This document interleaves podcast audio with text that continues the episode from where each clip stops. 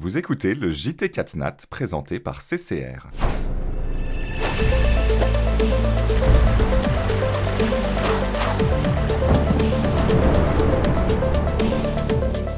Bonjour à toutes et à tous et merci de regarder cette nouvelle édition du JT Catnat. Pour débuter cette année 2024, nous vous proposons une édition exceptionnelle consacrée aux fondamentaux du régime d'indemnisation des catastrophes naturelles. Et pour revenir en détail sur ce dispositif, j'aurai le plaisir d'être accompagné en plateau par Édouard Vieillefond, le directeur général de CCR, Pierre Weiss, membre du comité exécutif en charge de l'assurance de biens et responsabilité chez Alliance France, et Thierry Langrenet, président des ateliers du futur et rapporteur d'une mission interministérielle sur l'assurabilité des risques climatiques. Avant de les rejoindre, je vous propose d'abord de revenir sur les grandes dates et les chiffres clés relatifs au régime d'indemnisation des catastrophes naturelles avec Antoine Quentin, directeur des réassurances, conseil et modélisation chez CCR. Bonjour Antoine. Bonjour Thierry. Merci d'être avec nous. Antoine, avant de rentrer un petit peu dans les détails techniques euh, du régime d'indemnisation euh, des catastrophes naturelles, est-ce qu'on peut revenir sur les récentes évolutions du régime? Effectivement, je ne vais pas revenir sur l'ensemble de l'historique du régime, ça nous emmènerait un petit peu loin, un régime qui a été créé en 1982, mais qui a connu toute une succession d'évolutions ces dernières années. La première que l'on peut citer, c'est euh, bien entendu la loi Baudu, qui est venue améliorer à la fois la transparence du régime et aussi améliorer l'indemnisation des, des sinistrés donc euh, loi qui euh, a été euh, promulguée le 28 décembre 2021. Les textes d'application de cette loi ont été pris fin 2022. Et puis en 2023, un autre texte très important, c'est l'ordonnance du 8 février 2023 qui est venu réformer l'indemnisation du retrait-gonflement des argiles, autrement appelé sécheresse géotechnique. Sur cette ordonnance, on attend encore les, textes d'application qui devraient euh, paraître dans le courant de l'année 2024. Euh, et puis plus récemment, même très récemment, deux textes importants, donc à la fois un, décret et un arrêté euh, suite, pris suite aux inondations dans le Nord-Pas-de-Calais qui est venu anticiper la prise en charge des frais de relogement d'urgence, puisque ceci initialement était prévu à compter du 1er janvier 2024 et donc là, euh, ce décret s'est arrêté vient anticiper la prise en charge au 1er novembre 2023. Et puis tout récemment, à la toute fin de l'année 2023, euh, un dernier arrêté qui est venu de modifier le taux de surprime CatNat et dont on parlera, je pense, tout à l'heure. Antoine, maintenant, si on rentre dans les détails techniques euh, du mécanisme, comment fonctionne le partage de risque entre acteurs? Alors, il y, a, plusieurs intervenants qui conservent à leur charge une partie du risque. en premier lieu, on peut penser aux assurés qui conservent une franchise à leur charge. Donc effectivement, ils prennent une partie du risque. Après, les deux principaux acteurs qui se partagent le risque sont les assureurs et CCR. Euh, cette répartition se fait via l'intermédiaire de ce qu'on appelle dans le, jargon de la réassurance un code-part. CCR prend à sa charge 50% du sinistre en contrepartie de 50% des primes que, euh, euh, que lui versent les assureurs, et les assureurs conservent 50% euh, du risque à, leur charge. Alors, sur les 50% que conservent les assureurs, ils peuvent faire appel à la réassurance privée, même si ces, derniers temps, euh, la capacité privée en matière de catastrophes naturelles tend à, diminuer. Et puis surtout, ils peuvent se couvrir auprès de CCR euh, sous la forme de ce qu'on appelle un stop loss, c'est-à-dire qu'au-delà d'un certain montant, CCR va prendre la totalité de la, sinistralité. Et puis enfin, dernier acteur incontournable, c'est bien entendu l'État, qui apporte sa garantie illimitée à CCR et qui ainsi garantit la solvabilité du, dispositif, puisque dès lors que la sinistralité va dépasser 90% des réserves de CCR, eh la garantie de l'État euh, peut jouer et ce qui assure donc, comme je disais, la solvabilité du dispositif et ce qui assure aussi, surtout, que, in fine, un sinistré soit sûr d'être indemnisé en cas de catastrophe naturelle. Antoine, comment fonctionne euh, finalement la, procédure d'indemnisation à, l'intérieur de ce régime? Alors, la, procédure d'indemnisation dans le cadre du régime a, un certain nombre de spécificités par, rapport à un régime d'assurance classique, et c'est notamment tout le début de la procédure. Euh, dans un régime classique, quand un événement survient, le, sinistré va directement déclarer son sinistre à son assureur, etc. Et puis euh, les règles d'indemnisation sont assez euh, simples. Là, la première étape, c'est quand un événement survient, c'est le maire de la commune qui doit demander la reconnaissance de l'état de catastrophe naturelle à la préfecture qui va remonter ça au ministère de l'Intérieur, qui va réunir une commission interministérielle, qui va rendre un avis sur le fait que l'événement survenu soit oui ou non une catastrophe naturelle. Une fois que l'événement est reconnu et que la commune est reconnue en état de catastrophe naturelle, eh bien, cette reconnaissance se fait par le biais d'un arrêté qui est publié au journal officiel.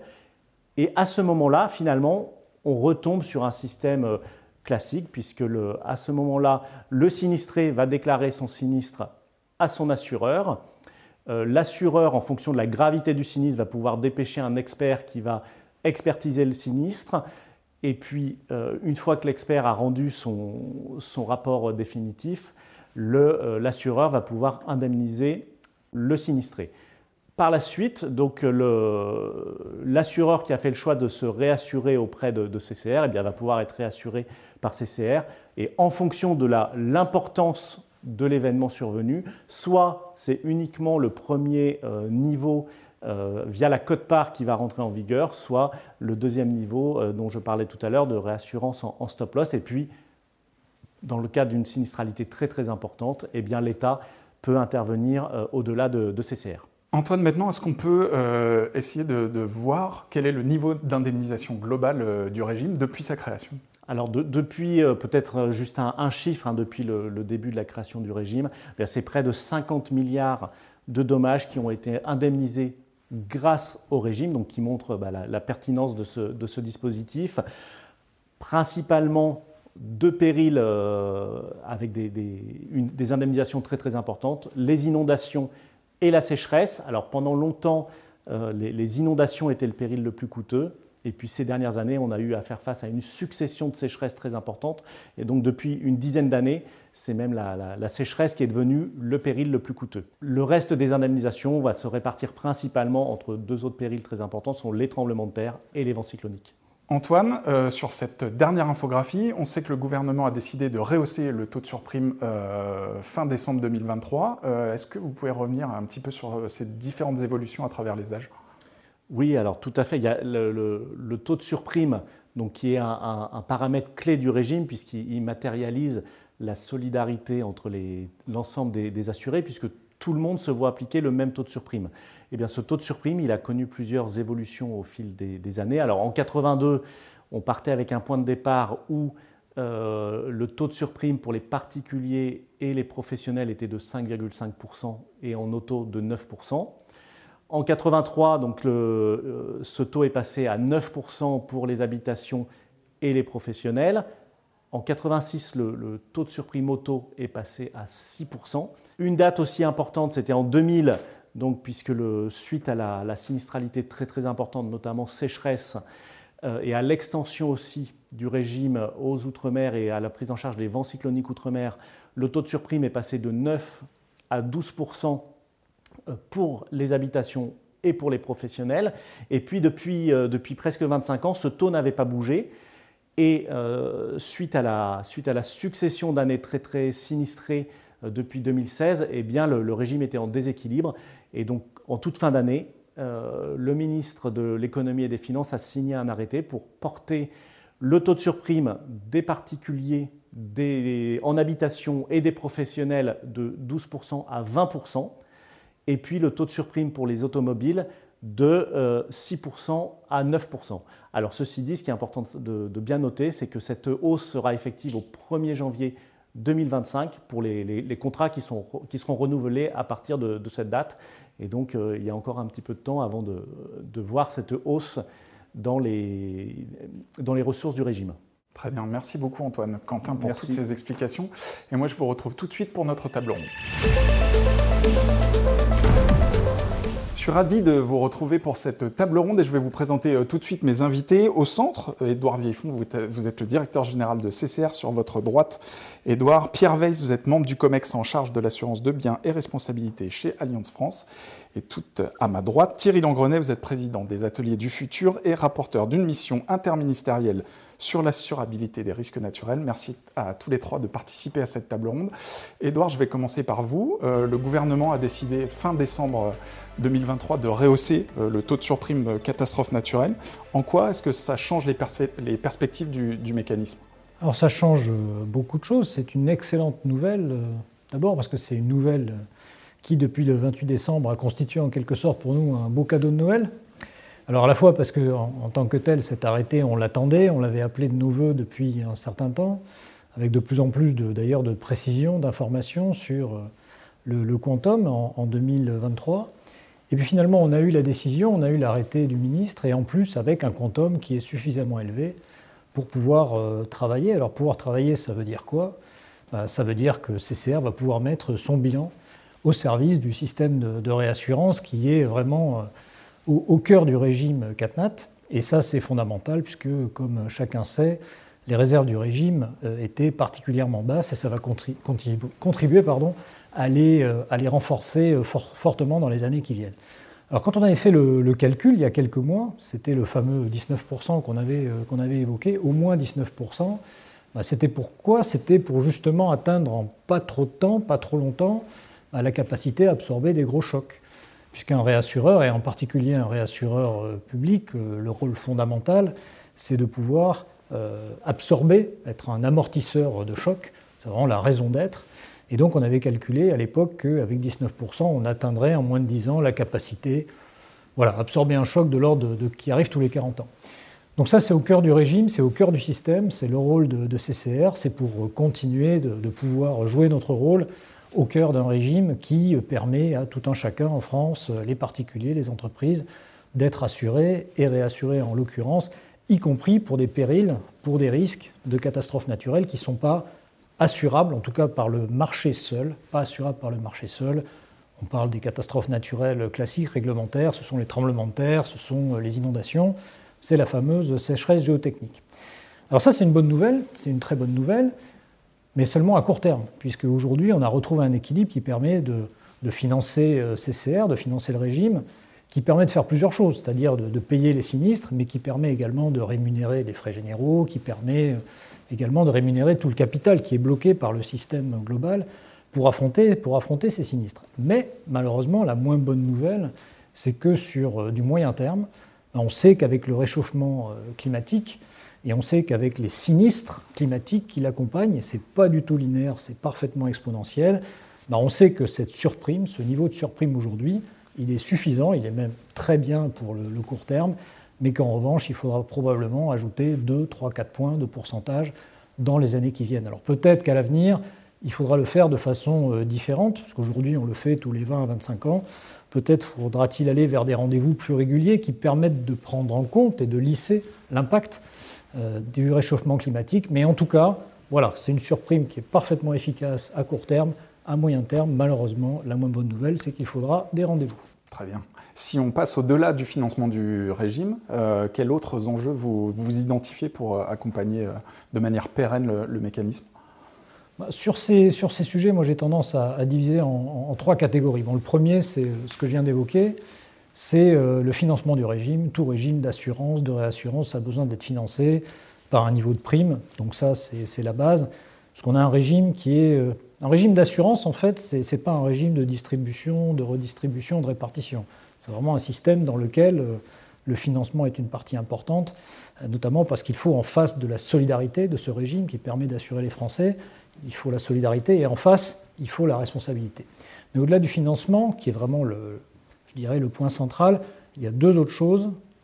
D'abord, la prévention. Alors, la prévention, c'est quoi? C'est évidemment la prévention, la réduction des, risques. Ça peut être des petits risques ou des risques individuels jusqu'à des risques beaucoup plus importants, notamment d'inondation. Mais là, c'est important parce que d'une part, on a toujours les risques du passé et on a toujours besoin d'avoir une prévention forte sur des périls classiques comme les inondations. On l'a vu dans le nord Pas-de-Calais, par exemple. Et là, il va toujours y avoir besoin d'argent public, voire éventuellement de plus d'argent public, à travers les plans de prévention, à travers le fonds Barnier, parce que, on l'a vu dans le Nord, eh ben, on a toujours besoin de construire des digues, des ouvrages hydrauliques, et encore une fois, on se retrouve à suivre l'exponentielle des sinistres climatiques qui eux-mêmes suivent le réchauffement du même nom. Donc ça c'est important, mais maintenant en plus, on a un autre sujet qui est qu'on a un parent pauvre de la prévention aujourd'hui sur les catastrophes naturelles en France, qui est la sécheresse géotechnique le fameux retrait-gonflement des argiles. Et le retrait-gonflement des argiles, dans les semaines et les mois qui viennent, nous espérons avoir des réflexions qui nous permettront de faire avancer la prévention, qui est plus individuelle en, la matière, en progressant notamment sur les techniques de réparation, de prévention, de construction et éventuellement sur les incitations qui permettent aux particuliers de faire les travaux en amont ou malheureusement en aval lorsque les maisons sont, fissurées. Puis un dernier point sur la prévention. L'enjeu est tellement important qu'aujourd'hui on peut considérer sans prendre trop de risques qu'on pourra avoir de l'argent privé et pas seulement de l'argent public dans ce domaine, tout simplement parce qu'on atteint des niveaux de rentabilité théorique suffisamment élevés pour que, en France, il y ait une filière non seulement, euh, je dirais, tertiaire numérique dans les modélisations, les simulations, les, données satellitaires, mais également dans l'industrie un peu plus lourde, classique. Euh, bref, il faut une filière de la réduction du risque industriel en France. Et puis le troisième et dernier point, financement, prévention. Le troisième, c'est, si j'ose dire, la, carte et le territoire. Euh, parce que là, il va falloir choisir, ça, ça, a été dit par plusieurs intervenants. En gros, pour conserver l'assurabilité et l'assurance sur la quasi-totalité du territoire français, euh, dans l'Hexagone et dans les territoires ultramarins, il va falloir aussi être courageux sur le choix du quasi, c'est-à-dire qu'il y a quelques endroits quelques endroits, aujourd'hui à court terme et dans le futur, malheureusement ne pourront plus être ni assurables ni constructibles. Et là, je pense que nous avons le débat politique devant nous dans les mois qui viennent. Très bien. Merci pour cette entrée en matière. Edouard, Pierre, je passe à vous. Quelles améliorations vous identifiez, vous, euh, à apporter encore à ce régime, si tant est qu'il soit possible d'en apporter d'autres? C'est un régime qui marche très bien, qui a permis d'assurer euh, les périls climatiques dans la durée en France et que quand même pas mal de nos voisins nous envient. Pourtant, il y a quelque chose qui, peut, qui peuvent être améliorés. La première, je pense qu'il y a un enjeu de lisibilité euh, de la détermination des arrêtés CatNat. Souvent, pour les, Français, c'est un petit peu surprenant de savoir dans quel cas ils sont indemnisés, dans quel cas ils ne sont pas indemnisés. Donc, il y a sans doute plus de pédagogie euh, à faire et les assureurs, évidemment, peuvent, prendre, peuvent prendre leur part dans cette pédagogie. Euh, le deuxième aspect, c'est de toujours réfléchir à quels périls euh, rentrent dans le régime, quels périls sont couverts. Donc ça, ça évolue au cours du temps, doucement. Je pense que dans, le futur, il y aura peut-être d'autres périls qui, qui, deviendront inassurables. Donc il faudra qu'on échange euh, bah, entre l'État, les assureurs privés et la CCR pour savoir si on met des nouveaux périls dans ce régime ou si au contraire on en enlève. C'est peu probable, mais sait-on jamais. et le troisième point, peut-être, c'est d'y introduire plus de responsabilisation. Donc là, aujourd'hui, la modulation des franchises catastrophes naturelles a, disparu. Euh, il va falloir qu'on remette de la responsabilité euh, pour faire peser alors, il faudra trouver sur qui, mais pour faire peser sur certains, que ce soit les assurés, que ce soit les collectivités locales, que ce soit d'autres personnes, mais le fait de, prendre des responsabilités face au risque, et aussi peut-être être plus euh, strict dans l'indemnisation, c'est-à-dire ne pas reconstruire à des endroits dont on sait pertinemment euh, qu'ils vont de nouveau être euh, exposés au péril. Donc ça va entraîner des choix compliqués, comme le disait, euh, comme Edouard, mais il va falloir les poser. Et peut-être un dernier point qui est de réfléchir à étendre ce régime à un niveau européen. On sait que l'assurance marche très bien quand les mutualités sont larges. Aujourd'hui, on, assure au niveau français. Dans d'autres pays européens, il y a des systèmes. Dans d'autres, il n'y en a pas. On peut réfléchir à aller plus loin, en tout cas et que ce que l'Europe joue un rôle en tout cas dans l'absorption des risques de catastrophes naturelles. Pierre, du coup, quel rôle les assureurs aujourd'hui peuvent jouer pour accompagner encore plus euh, leurs assurés dans ce contexte? Alors déjà, le premier rôle que les assureurs peuvent jouer, c'est de continuer à indemniser les sinistres et à bien le faire en mobilisant euh, des forces importantes au moment des événements majeurs. Je pense que c'est ce qu'on a fait euh, sur les, événements du Nord-Pas-de-Calais, c'est ce qu'on continuera à faire et ce qu'on doit continuer à faire, c'est le rôle qu'on joue aussi dans le régime. la deuxième chose qu'on peut faire, on en a parlé tout à l'heure, c'est la pédagogie. Euh, il faut qu'on continue à éduquer, et qu'on le fasse beaucoup plus même, à éduquer les, Français sur les risques auxquels ils sont exposés. On a fait un sondage récemment. Beaucoup de gens sont inquiets sur les risques auxquels ils sont exposés, on entend parler. Pour autant, il n'y en a qu'un quart, par exemple, qui ont consulté leur exposition au péril climatique au niveau de leur domicile. Donc, euh, continuer à leur rappeler euh, et à leur rappeler les bons comportements. et ça enchaîne du coup vers la prévention. Hein. Donc, comme le disait Edouard, il faut aussi qu'on aide les gens à faire de la prévention. D'abord en leur, les orientant vers les bonnes solutions. Donc il y a un aspect aussi recherche, essayer de trouver euh, quelles sont les, meilleures solutions, parce que c'est quand même nous qui indemnisons avec la CCR, donc on a aussi euh, intérêt à essayer de réfléchir aux meilleures solutions, les présenter aux Français post-sinistre, mais aussi les présenter euh, en amont euh, du sinistre et les inciter à le faire, avec une partie aussi sans doute qui tournera autour du financement de cette prévention. On collecte les primes, on peut évidemment accompagner le financement de cette prévention pour certains, en partenariat sans doute avec d'autres, parce qu'au regard de la prime d'assurance, on est quand même, en tout cas la prime d'assurance aujourd'hui, on est quand même sur des, sur des, montants, sur des montants très importants. C'est principalement, je pense, le rôle qu'on peut jouer en tant qu'assureur, éduquer, accompagner la prévention et être là au moment des sinistres. Très bien, c'est très clair. Merci Pierre Weiss. Thierry Langrenet, je me tourne vers vous. Euh, dans le cadre de votre mission interministérielle, vous, vous avez analysé le régime CatNat, mais aussi euh, comment fonctionnent euh, les pays voisins. comment aujourd'hui le mécanisme français arrive-t-il à, à, tirer son épingle du jeu et à être pertinent? Bien, magnifiquement, comme vous le savez. La beauté du régime d'indemnisation des catastrophes naturelles français, c'est qu'il est à la fois universel et accessible pour les clients.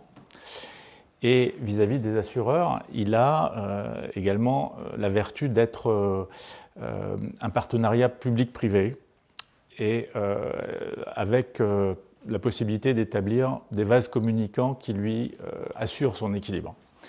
Donc pour les particuliers, l'universalité, ça veut dire que tous les périls, dans tous les secteurs géographiques, pour tous les acteurs, sont couverts c'est une espèce de tout sauf.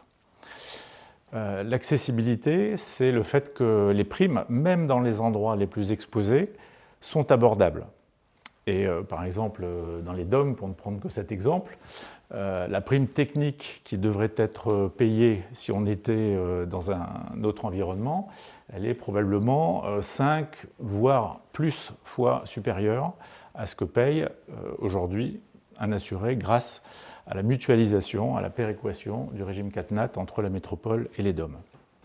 Donc c'est un énorme avantage et cette accessibilité euh, permet justement de rendre le régime obligatoire.